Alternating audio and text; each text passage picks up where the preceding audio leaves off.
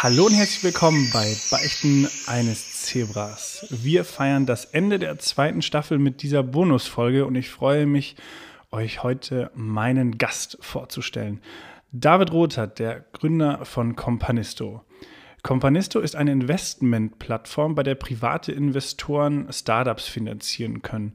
Über 80 Millionen Euro wurden dort in knapp zehn Jahren in Startups investiert und inzwischen ist die Plattform viel mehr, nämlich auch ein Netzwerk für Investorinnen und Investoren geworden.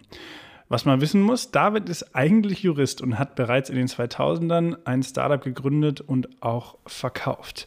Und darüber wird er uns heute bestimmt mehr erzählen. Hallo David. Hallo Tino, ich freue mich heute hier zu sein.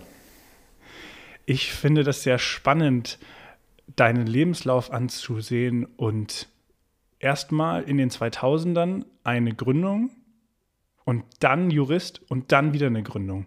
Vielleicht äh, willst du uns mal äh, eine Geschichte über Partycard erzählen. So hieß nämlich das Startup damals, das du 2001 warst, gegründet hast. Ja, genau, kommt hin. Hm, Mache ich gerne. Also ähm, das war auf jeden Fall nichts planmäßig. Ja? Das hast du ja irgendwie ähm, auch schon ein bisschen anmoderiert an der Stelle. Also ich habe mir nicht überlegt, das wäre jetzt eine Top-Idee, das Jurastudium zu beginnen und gleichzeitig ein Startup zu gründen, sondern mh, hm, ich wollte Jura studieren und ähm, das hatte ich irgendwie schon lange im Kopf und hatte aber in der Schule so einen, nenne ich jetzt mal, einen positiv verrückten Kumpel, der sehr früh eigentlich schon immer davon gesprochen hat, Unternehmer werden zu wollen. Ähm, ich glaube, uns beide hat neben der Freundschaft verbunden, dass wir ziemlich viel Energie hatten. Also ich erinnere mich auch in der Grundschule, dass Lehrerinnen schon zu mir gesagt haben, ich soll mich hinsetzen, wenn ich was schrei schreiben soll und nicht immer am Tisch stehen. Aber ich äh, war schon immer gerne in Bewegung, ja? körperlich, aber glaube ich auch geistig. Und ähm, ja, dieser Freund von mir, Daniel Göll, äh, schönen Gruß an der Stelle, der äh, hatte eigentlich ähm, ja auch diese Idee entwickelt, ähm, zu sagen, 2001, das Internet war ja damals noch relativ neu. Mhm. Ähm, und ähm, es gab lauter Partys in Berlin, ich bin ja auch Berliner, ähm, aber ne, junge Studenten, nicht zu viel Kohle auf der Tasche. Äh, man geht in einen Club rein, äh, ist leer drin, scheiße, ja, aber die Kohle verbraten äh, leider zur falschen Party gegangen. Ähm, die Türsteher sind ja dann auch nicht immer so auskunftsfreudig gewesen und haben die, Stimmt, ja. die Frage beantwortet, ob die Party jetzt geil ist oder nicht. Äh, also wahrheitsgemäß. Im, eigentlich immer geil. Ja. Eigentlich ist sie immer geil. Immer geil. Oder, oder man sagt nichts. Und ähm, ja, dann haben wir halt gesagt, okay, es wäre eigentlich geil, tatsächlich geil an der Stelle, wenn wir alle Partys einfach auflisten können auf einer Website und ähm, ja, ich dann äh, vielleicht sogar einen Rabatt bekomme, ein Freigetränk bekomme, äh, wenn ich da hingehe, so dass selbst wenn ich mal in die, in die Grütze lange, dass ich eine zweite Option habe noch am Abend. Mhm. Ähm, ja, und das war eigentlich die Idee und das hat sich dann ähm, nach anfänglichen Finanzierungsschwierigkeiten ähm, doch sehr erfolgreich entwickelt. Ähm, hat mir das Leben sozusagen, hat mein Leben bereichert, aber hat es auch ein bisschen erschwert, weil ich halt äh, studiert habe und diese Firma aufgezogen habe, was ja auch mhm. ein Fulltime-Job war. Deswegen äh, hat zeitenweise mein Studium auch darunter äh, stark gelitten. Ähm, aber ich möchte die Erfahrung nicht missen, weil ohne die wäre ich, glaube ich, jetzt nicht äh, hier, wo ich bin und würde nicht das machen, was ich jetzt mache. Du sagst, äh, finanzielle Schwierigkeiten ist ja eigentlich so ein Klassiker bei den meisten Startups. Was war da euer Problem? Ja, unser Problem war erstmal, dass wir natürlich ziemlich jung waren. Also wir hatten auch wenig Ahnung, von Finanzierung und keiner hatte jetzt ähm, die reiche Mutter oder den reichen Vater. Deswegen ähm, standen wir erstmal da und haben uns gefragt, wie wir es jetzt finanzieren wollen. Und dann äh, standen wir halt bei einer Bank, also hatten dann so einen Termin ergattert und waren auch ganz stolz und aufgeregt. Ja, was waren wir, alle 21, hatten glaube ich den einzigen Anzug, den wir hatten, war so den von der Abi-Feier noch und ähm, wohnten damals schon in der WG in Moabit und da haben wir dann sozusagen rauf und runter zusammen die, die, den, unseren Businessplan, ja, den wir dann geschrieben haben für die, für die Bankenfinanzierung, geübt, alle Fragen geübt für diesen Bankentermin. Und ähm, ja, letztendlich äh, waren wir top vorbereitet und gingen dahin und äh, dann gab es eigentlich äh, nur eine Frage des Bankberaters und die konnten wir halt nicht gut beantworten. Nämlich die Frage, welche Sicherheiten wir denn hätten, wenn wir einen Kredit haben wollen.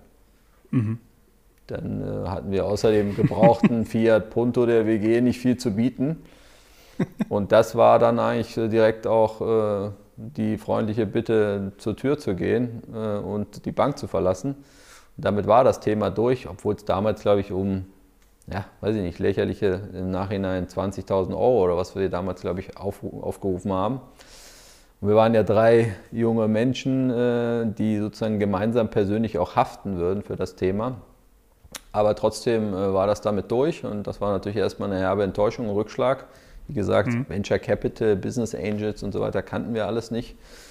Und dann haben wir aber gesagt, okay, gut, äh, das, die Idee ist jetzt einfach zu gut, als dass wir jetzt an der Stelle, ähm, sage ich mal, von diesem Menschen, ja, ähm, kann ja jetzt nichts dafür, aber äh, uns das jetzt kaputt machen lassen. Und mhm. haben dann eigentlich gesagt, na gut, dann müssen wir es halt irgendwie zusammenklauben. Ein bisschen was äh, hat vielleicht jeder. Und das zeigt vielleicht so ein bisschen, äh, kommen wir später vielleicht noch zu, darum, was ich jetzt auch mache. Ähm, jedenfalls haben wir dann, glaube ich, 3.000 oder 4.000 Euro zusammengeklaubt äh, von diversen Leuten und haben dann unsere ersten Partycards gedruckt. Das waren ja dann damals auch noch ein physisches Produkt, also im Prinzip eigentlich sowas wie Groupon gewesen, nur dass es halt eine physische Karte war und nur für den Bereich Partys. Und die haben wir dann halt eingetütet, die ersten 1000 selber und verschickt. Und witzige Anekdote an der Stelle ist, ich glaube, so ein halbes Jahr später hat sich eine andere Bank bei uns gemeldet und die hat gesagt, nämlich die Berliner Bank, und die hat gesagt, wir würden gern Werbung hinten drauf machen. Äh, wir haben so ein junges mhm. Konto und das wäre die Top-Zielgruppe. Und die haben uns dann, äh, haben wir einen guten Deal mit denen zusammen verhandelt, für die gut, für uns gut. Und dann war ein sechsstelliger Betrag auf unserem Konto, äh, kein Kredit, sondern einfach dafür, dass wir das Logo auf die Karte gedruckt haben von der Bank. Ja? ja Was natürlich so ein bisschen ähm, das ad absurdum geführt hat, dass wir erst keinen, nicht mal einen Kredit bekommen haben und jetzt ist eine andere Bank unser Top-Werbepartner, ein halbes Jahr später. Und ich glaube, das hat uns auch so ein bisschen gezeigt oder mir, ähm, okay, gut, also äh, man muss halt so selber seine Vorstellung haben und äh, auch bereit sein, dafür zu kämpfen und dann kann sich das auch ganz anders entwickeln. Ja, das ist eine spannende Geschichte. Habt ihr dann nochmal irgendeinen Kredit irgendwann aufnehmen müssen? Bei dieser Bank dann vielleicht auch, oder? Nee, tatsächlich. Habt ihr dann selber, sich selber. War das dann quasi gebootstrapped, wie man ja heutzutage sagt, also eigenfinanziert? Genau, es war gebootstrapped und wir hatten dann auch keine Finanzierung mehr, sondern haben dann tatsächlich ähm, ganz klassisch äh, Geld verdient, um es ausgeben zu können. Ähm, ja, das war, war tatsächlich eine, eine spannende Erfahrung, auch natürlich viel erlebt, viel falsch gemacht, manches richtig. Ähm, ja, es, für mich nach fünf Jahren war das dann äh, aber auch gut. Der, der Partymarkt ist ja jetzt auch nicht sozusagen das einfachste Business. Äh, also mit den Leuten, Clubbetreibern, ähm, alle cool und interessant, ähm, aber nicht alle, sagen wir, absolute Business-Leute oder äh, immer ganz verbindlich mit Terminen. Also es ist jetzt, mhm. äh, Absprachen zu treffen, ist nicht immer das Einfachste und sich dran zu halten auch nicht mehr. Und die Erinnerung hat teilweise auch manchmal nachgelassen bei dem einen oder anderen, was man so besprochen hatte. Deswegen ähm, nach so einer durchzechten Nacht, äh, wenn man das jahrelang jeden Tag beruflich macht, dann äh, ist das vielleicht auch schwieriger. Ähm, jedenfalls haben wir dann, äh, habe ich dann nach fünf Jahren gesagt, äh, mit, also wir waren dann zu dritt auch mein jetziger Gründer bei Companisto war da drin.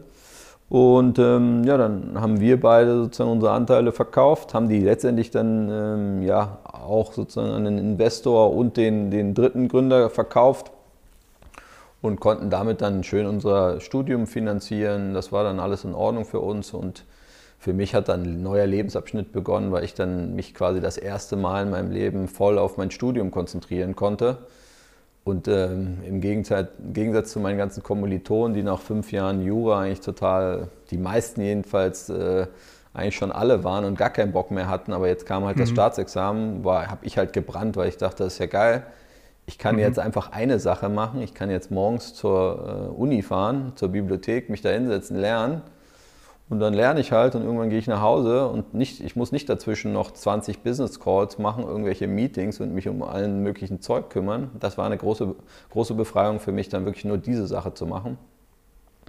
Ja, und an, an der Stelle hatte ich halt das Glück, dass im Jurastudium zählt ja nur die Staat, stehen, zählen ja nur die Staatsexamina. Und nachdem ich dann halt ein Jahr ähm, einfach weil es mir Spaß gemacht hat, reingehauen habe, hab, ist es dann auch gut für mich aus, ausgegangen. Ähm, also habe ich sozusagen für mich im Nachhinein alles richtig gemacht. ist das auch ein Tipp, den du Jurastudenten geben würdest, wenn sie zumindest äh, gründeraffin sind? Weiß ich nicht. ob, ob, ich meine, es ist auch, ne, ist, man muss sagen, die Staatsexamen, ja, du schreibst ja fünf, äh, neun Klausuren, a fünf Stunden in, in, zwei Wochen und das zählt dann, ja, und das wird so anonym äh, bewertet, also das ist schon hart und da zählt sozusagen die Tagesperformance. Ähm, hätte vielleicht auch anders ausgehen für mich können, aber ich glaube, was ich jedem empfehlen würde, und das ist auch ein großes Thema für mich, ähm, ja, seiner Leidenschaft auch zu folgen, auch darauf zu achten, macht einem das wirklich Spaß, ähm, was man da macht. Und ich glaube, auch im Studium gibt es äh, viele Menschen, die irgendwas anfangen und eigentlich spüren, dass es nicht das Richtige ist, aber dann sagen, okay, das ist, ich bin jetzt schon so weit gegangen, das wäre jetzt doch dumm, das ähm, nicht zu Ende zu bringen. Ich spreche mich jetzt nicht generell dafür aus, dass man das nicht machen sollte, zu Ende bringen. Aber auf der anderen Seite, glaube ich, äh, ist das wichtig zu erkennen, für mich jedenfalls, worauf ich Lust habe, wo meine Leidenschaft brennt. Ähm, weil ich kann natürlich viel mit Energie und Willenskraft machen, so, das habe ich gelernt, das war, mhm. Äh, hat mich auch dahin gebracht, wo ich bin. Aber jetzt ist, äh, ist das für mich ein viel schönerer Antrieb, etwas mit, mit, mit, mit Leidenschaft, mit Freude, mit Flow zu machen. Ja, und das ist, ähm, ja, das ist ein großes Thema jedenfalls für mich. Mhm. Was ist aus Partycard geworden eigentlich? Früher, also äh, vielleicht andere Frage noch davor, das war die Karte, mit der bin ich dann hingegangen in den Club und habe dann tatsächlich äh, was bekommen dafür. Was, wie war das Businessmodell? Vielleicht ein Wort noch dazu. Und äh, was ist jetzt letztendlich daraus geworden aus ja. Partycard? Ja, unser Businessmodell war damals, wir wollten erstmal einfach wachsen und äh, haben die Karten kostenlos rausgegeben, aber weil wir halt Werbepartner hatten, haben wir trotzdem verdient. Also eigentlich geniales Businessmodell an der Stelle.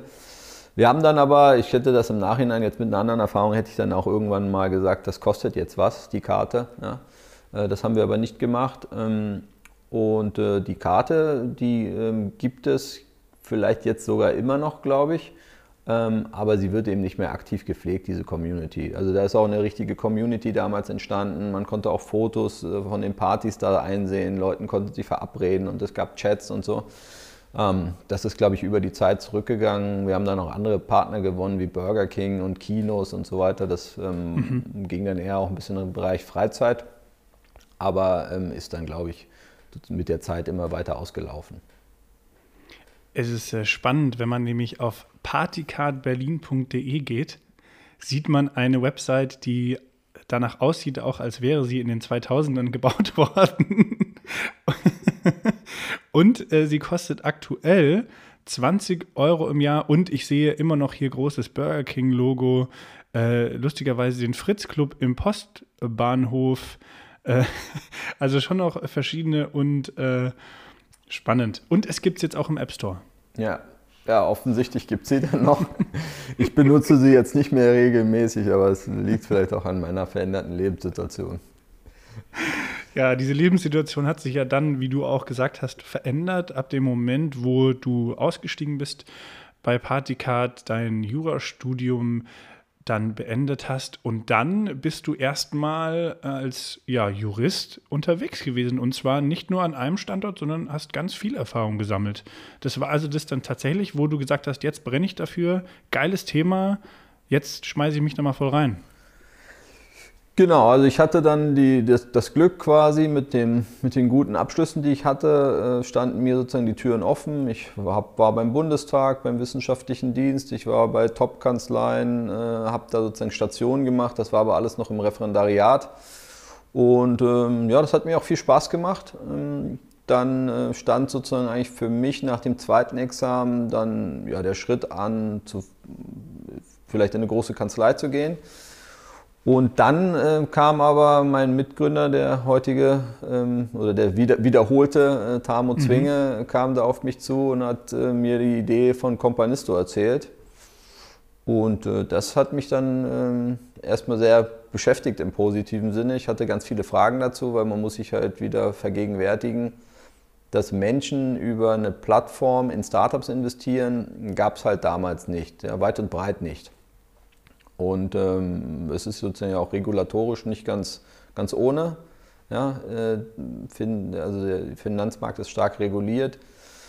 Und ähm, ja, da hatte man es mit unterschiedlichsten Playern zu tun. Ähm, und da habe ich mir letztendlich viele Fragen gestellt und natürlich auch die Frage, gebe ich jetzt meinen Traum, äh, als Rechtsanwalt zu arbeiten, auf? Warum habe ich so lange studiert dafür, wenn ich jetzt gründe? Ähm, das hat mich schon ein bisschen beschäftigt, aber irgendwann habe ich einfach für mich entschieden, ich würde es bereuen, wenn ich Companisto nicht versuchen würde. Und, mhm. und da war mir dann klar, dass ich das jetzt machen will. Und dann ging die wilde Reise los.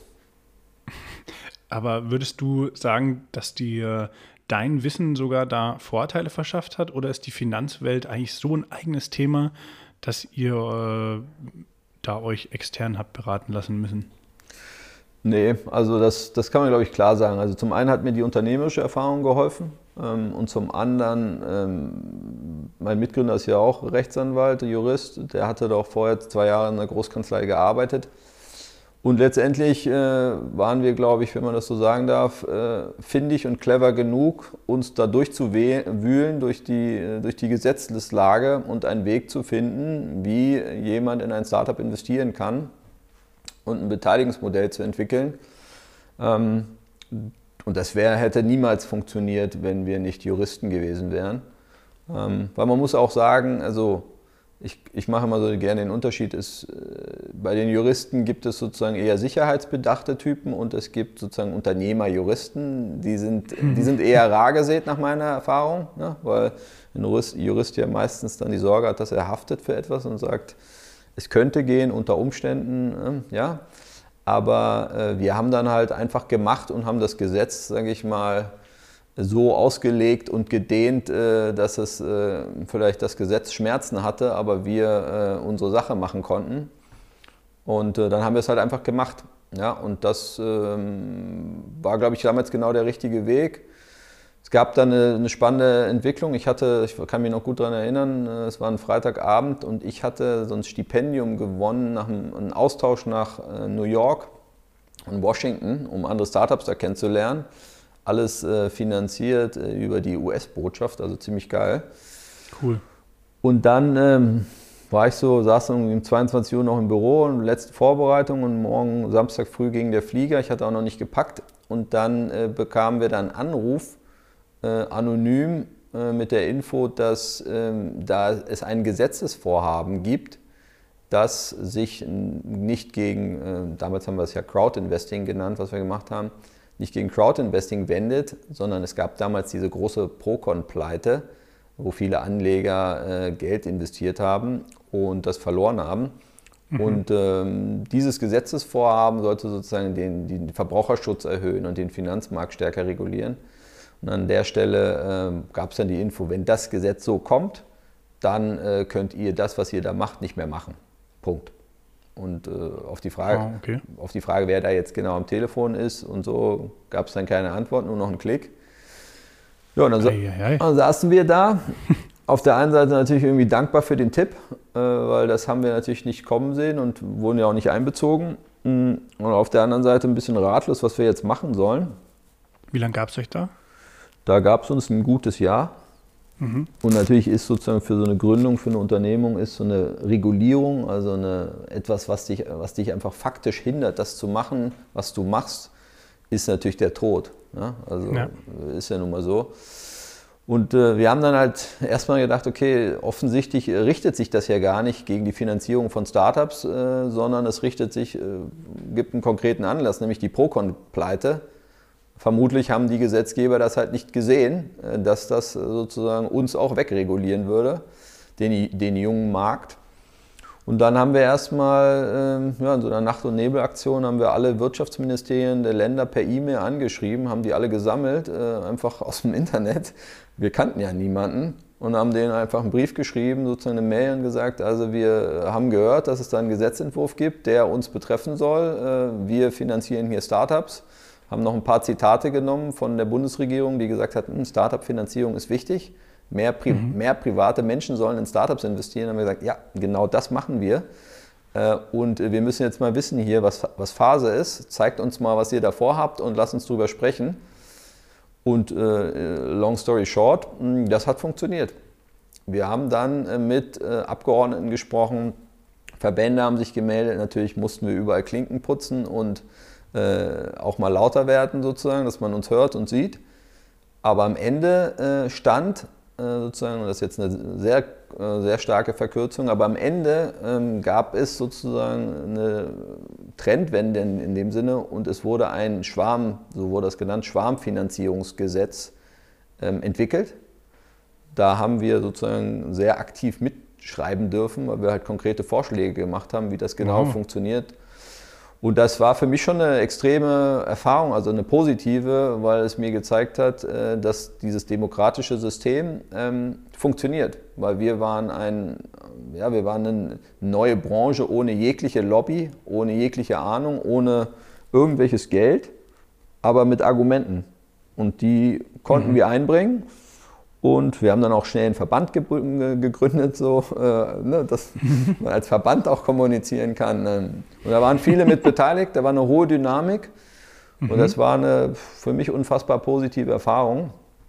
Und ähm, ich habe dann später auch, witzigerweise hier bei meinem Office um die Ecke in, in Kreuzberg, Berlin, saß ich mal in, in, in der Kneipe abends noch und dann kam ich mit jemandem ins Gespräch und der war Referent, äh, zufälligerweise Referent bei diesem Gesetz also war sozusagen involviert in diesen Gesetzgebungsprozess. Mhm. Und er hat mir dann gesagt, er hätte das noch nie erlebt, dass ein Gesetz, was eigentlich schon durch war, derartig stark nochmal verändert wurde und von einer Branche so ähm, angepasst wurde und äh, fand das einfach nur faszinierend und da habe ich schon gedacht, okay, cool, da haben wir, haben wir irgendwie doch, doch was erreicht damit.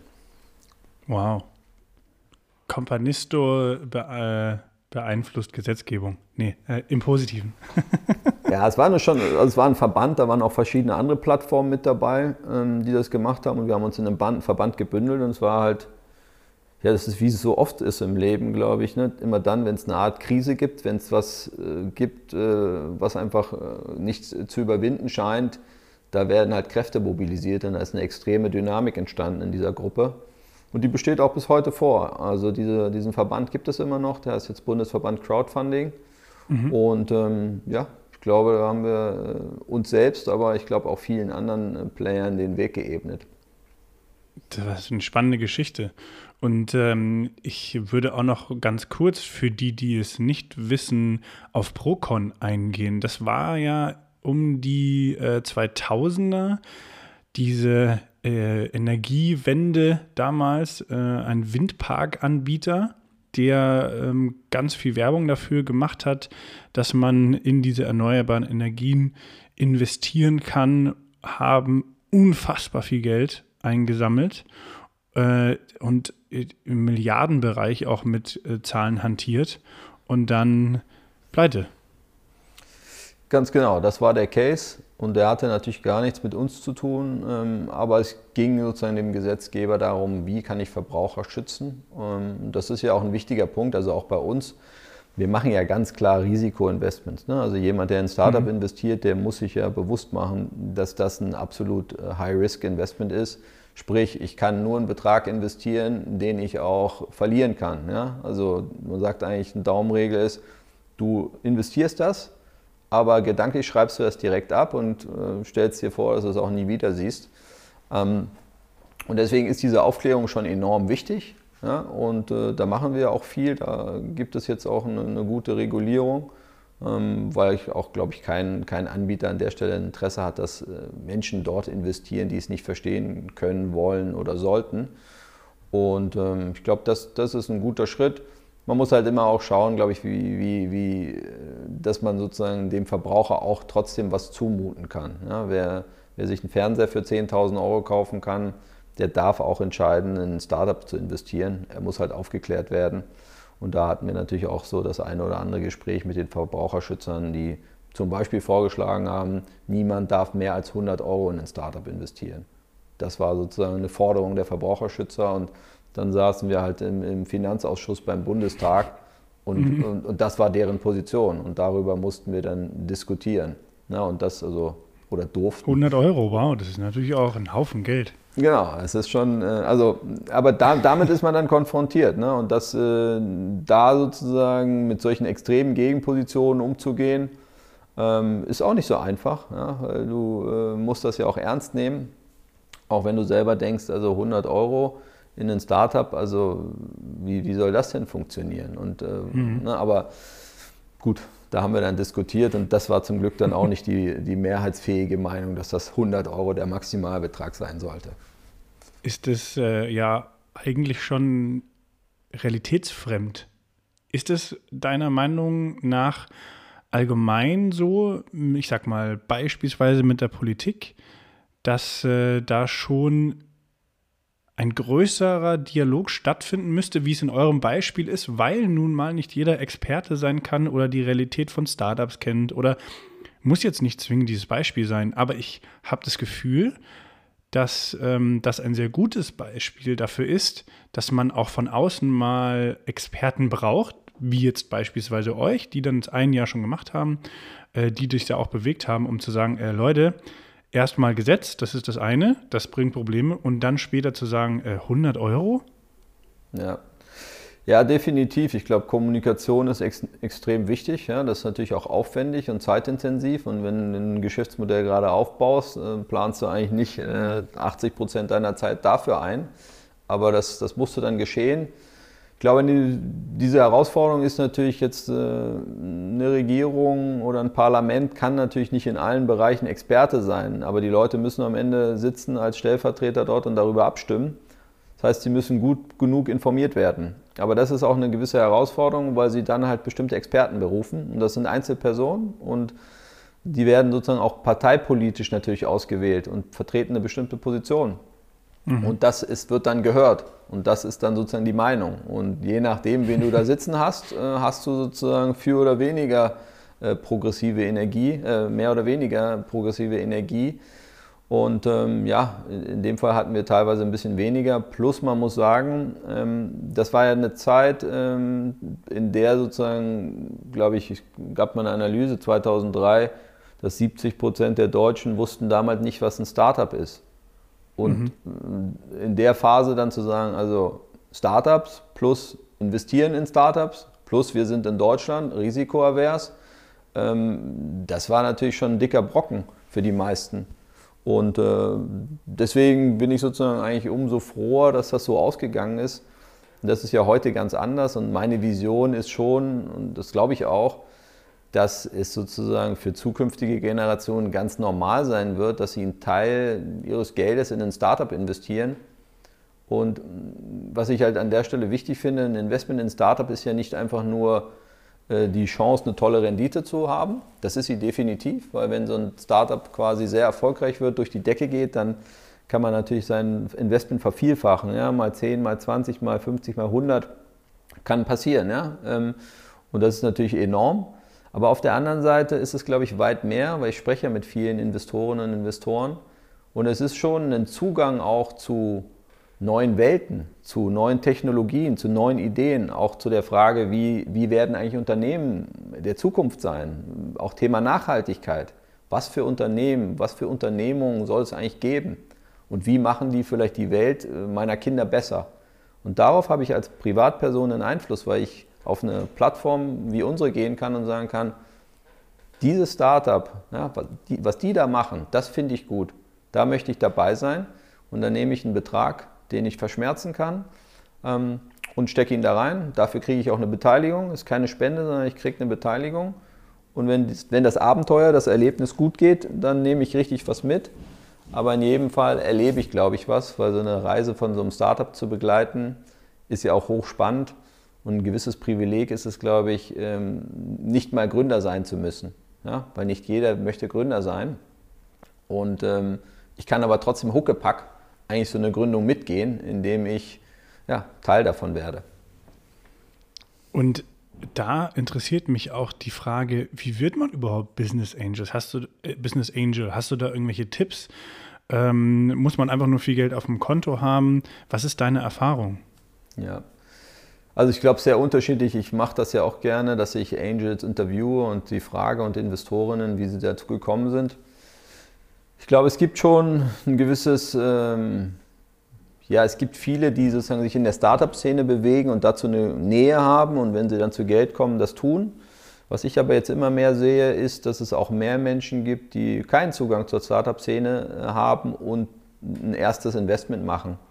Und ich glaube, das ist ja eigentlich auch klar, weil es natürlich gerade für Menschen, die, die schweren Zugang zu dem Thema haben, ähm, reizvoll ist, wenn sie denn eine intrinsische Motivation haben. Also wenn sie einmal entschieden haben, ich würde gerne auch mal so ein Startup investieren. Und die Höhle der Löwen und andere Beispiele, ähm, die ganzen Riesen-Companies in den USA, die ja alle kurz, kürzlich noch Startups waren, die haben, glaube ich, vielen Menschen schon gezeigt, okay, also auch Siemens wurde mal gegründet und äh, wenn ich da irgendwie ähm, früh dabei gewesen wäre, wäre es irgendwie spannend.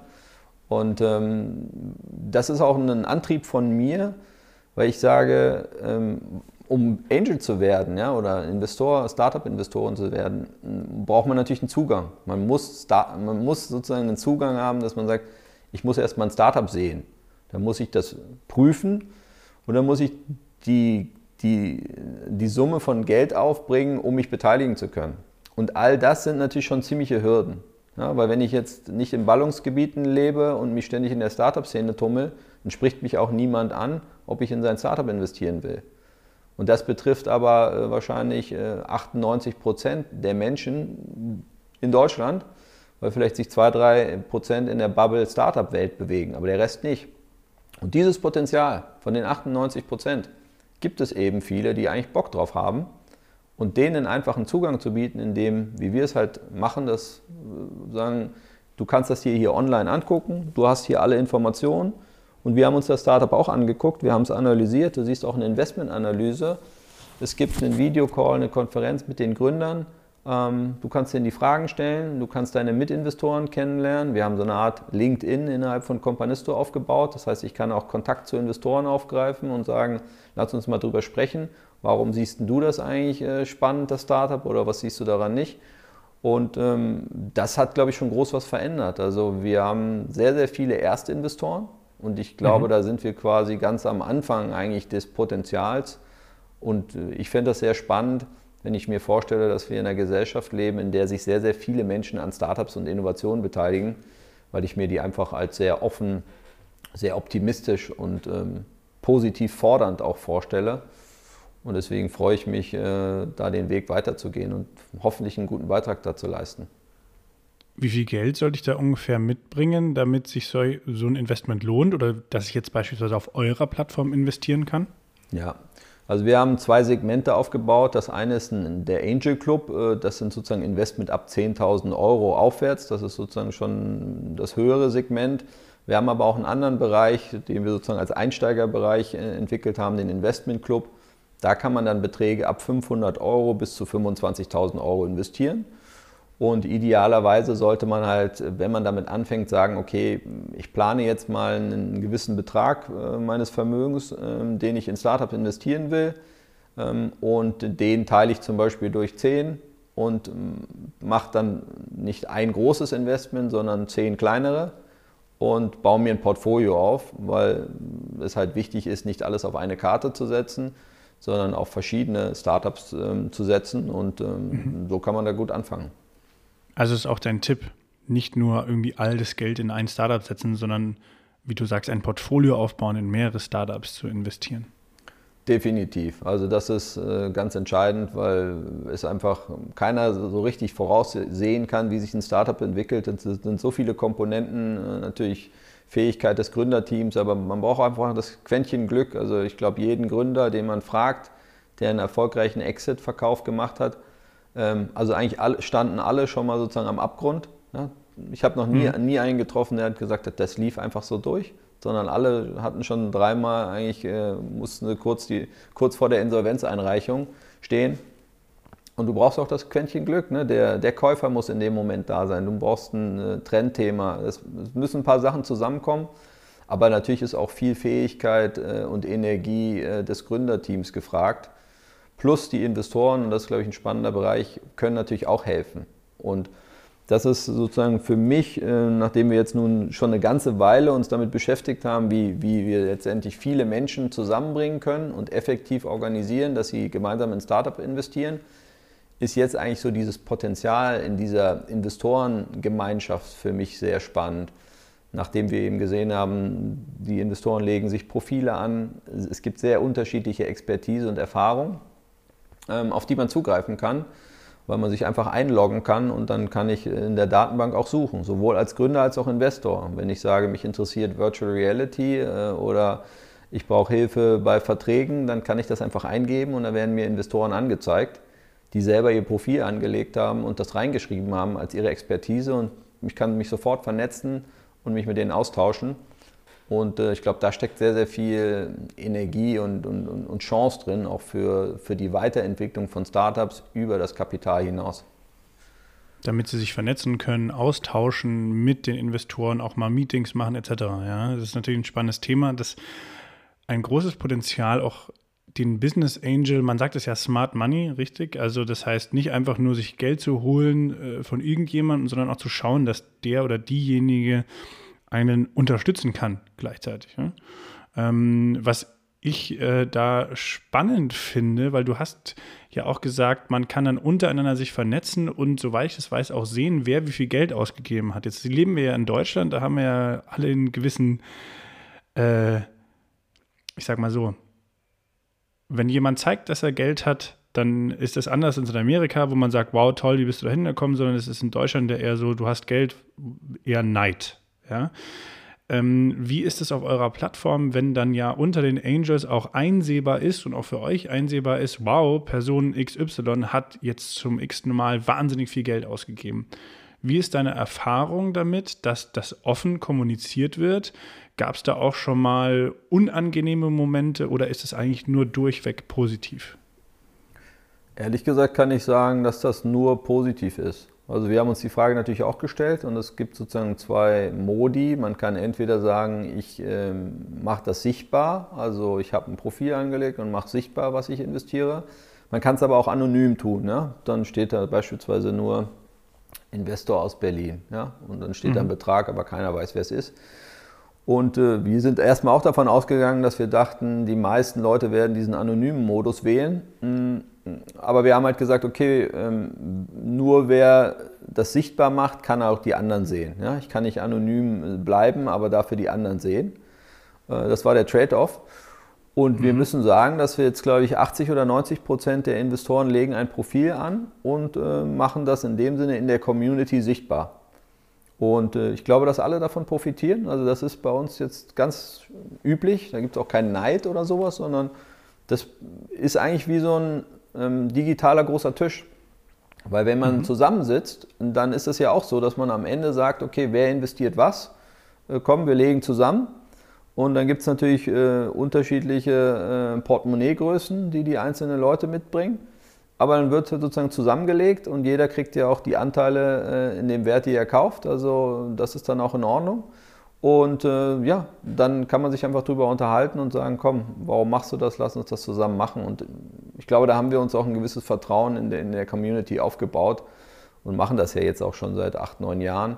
Also da ähm, ja, ist, glaube ich, was entstanden also entstanden ist da auf jeden Fall einiges, wenn man sich auch mal die Zahl von 80 Millionen anschaut, in jetzt knapp zehn Jahren, also wir sind jetzt bei neun ungefähr, ein bisschen über neun, in denen ihr das Unternehmen führt. Aber trotzdem muss doch da auch mal was gefloppt sein, oder?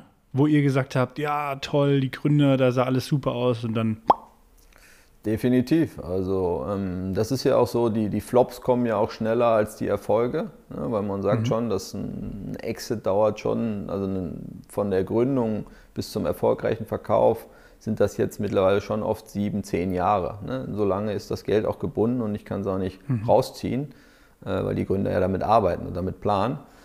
Das heißt, ähm, wir haben natürlich äh, schon einige äh, Companies auch, die es nicht geschafft haben. Ähm, glaube so 30 äh, oder 40 von 150, äh, die kommt glaube ich so hin ungefähr, mhm. die sozusagen gescheitert sind und das poppt dann natürlich auch eher in den ersten ein, zwei Jahren auf, wenn man eben sagt, okay, nach der ersten Finanzierung gibt es keine Anschubfinanzierung. Ähm, das gehört dazu, tatsächlich dazu und das ist auch, wie gesagt, das kann man nicht oft genug betonen, das ist der Teil, der Risikoteil. Ähm, und es gibt natürlich die Chance, aber die realisiert sich eben auch, die, die Gefahr. Was ist der größte Flop und der größte Coup? Och, größter Flop ich, kann ich jetzt tatsächlich gar nicht so benennen. Also ja, fällt mir schwer. Es gibt, es gibt natürlich Companies, wo man sagt, das ist ein super Gründerteam, man war extrem überzeugt. Auch viele andere waren sehr überzeugt und das hat einfach überhaupt nicht funktioniert. Die konnten gar nicht abheben und ihr Produkt auch nicht so richtig am Markt platzieren. Bei den Erfolgen ist es tatsächlich auch nicht so einfach, weil es, es gibt jetzt viele Unternehmen, die, die jetzt äh, zweistellige Millionenumsätze machen was natürlich enorm ist, wenn man sich jetzt äh, vorstellt, dass sie am Anfang bei fast gar nichts standen und da hat man investiert. Aber die Geschichte ist natürlich auch noch nicht zu Ende geschrieben. Deswegen ähm, gucken wir natürlich auch immer gespannt, wie sich die Companies entwickeln. Und natürlich haben wir jetzt nochmal eine spezielle Phase, äh, die den einen oder anderen ja mehr betrifft, äh, im Positiven oder im Negativen. Also da heißt das abwarten und weiter unterstützen, ähm, dranbleiben und gucken, was dann am Ende bei rauskommt.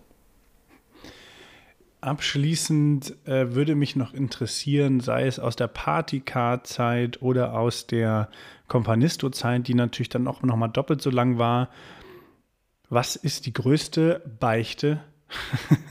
Wir sind ja bei Beichten eines Zebras, wo du sagst, das war, das ist richtig scheiße. Das ist so, das ist mir bis heute in Erinnerung geblieben. Ach, das hat so weh getan. Äh, aber da haben wir auch was draus gelernt, weil ich meine, nicht umsonst würdest du hier jetzt nach so vielen Jahren und so vielen Millionen hier sitzen und äh, dass du mit unseren Zuhörerinnen und Zuhörern teilen kannst. Ja, das ist eine große Frage. Also ich glaube, ähm, eine Sache, die ich benennen kann, die ist ein bisschen verquickt mit einer anderen Sache, ist, wir haben jetzt eigentlich unser komplettes Team ausgetauscht. Ja. Es hat sich so ergeben, dass oh, wow. äh, mhm. von, von den Mitarbeitern, die dabei waren, ähm, jetzt eigentlich nur noch ganz wenige dabei sind und wir komplett neu aufgestellt sind. Ähm, und das ist sozusagen gleichermaßen. Das ist natürlich schade, wenn man viele Wegbereiter verliert oder sich auch entscheidet, äh, als Unternehmen jetzt hier auf andere Menschen zu setzen. Ähm, ein sehr schwieriger Prozess äh, gewesen, auch emotional ähm, oder gerade emotional. Auf der anderen Seite muss ich auch sagen, ist das ein extremes Learning, wie man ja so schön sagt. Äh, einfach auch Leute reinzuholen, die eine hohe Seniorität haben, die sich einfach sehr mhm. in ihren Bereichen auskennen. Ich, ist natürlich klar, jeder muss sich erstmal seine Sporen verdienen und Erfahrung aufbauen. Aber es ist für ein Unternehmen ab einem bestimmten Punkt bei einer Skalierung schon auch extrem wichtig, ähm, Leute zu haben, die wissen, was sie tun und die ähm, auch Sachen anpacken und wirklich auch Lust haben, an, an großen Themen zu arbeiten und, und, und das machen. Deswegen würde ich sagen, äh, ja, früher vielleicht Leute einstellen, die Seniorer gewesen wären. Ähm, mhm. Das wäre wär ein großer Unterschied, äh, hätte vielleicht einen großen Unterschied noch machen können. Aber jetzt sind wir da. Jetzt bin ich sehr happy mit dem Team ähm, und hätte das wahrscheinlich gerne früher gemacht. Ähm, und das andere ist vielleicht so, für mich persönlich, ähm, ich habe festgestellt, dass die Rolle eines Gründers, ähm, das ist auch ein bisschen eine Rolle. Ne? Wenn ich sozusagen, ich fahre mit dem Fahrrad äh, zur Arbeit und bin David äh, den ganzen Weg und dann mache ich die Tür auf und dann bin ich der Gründer von Companisto. Und für mich persönlich, äh, gar nicht so auf dem bewussten Ebene, habe ich irgendwann festgestellt, eigentlich bin ich ja als David ein bisschen anders, als ich als Gründer bin. Und muss das so sein? Also gibt es gute Gründe dafür? Ähm, und der Gründer ist natürlich eher immer der Antreiber, der Pusher, ne? der, der da ist und, und, und immer stark ist und so weiter. Und ich habe jetzt für mich erkannt, äh, das ist aber eine persönliche Entscheidung, dass ich eigentlich äh, nicht zwei Rollen brauche, sondern ich bin David und äh, ich bin auch der Gründer von Companisto, aber ich bin eben David. Und ähm, das hat für mich einen großen Schritt gebracht. Ich glaube, ich einfach, einfach authentisch sein kann, so wie ich bin, mit meinen Ecken und Kanten und Macken, ähm, mal mehr, mal weniger liebenswert.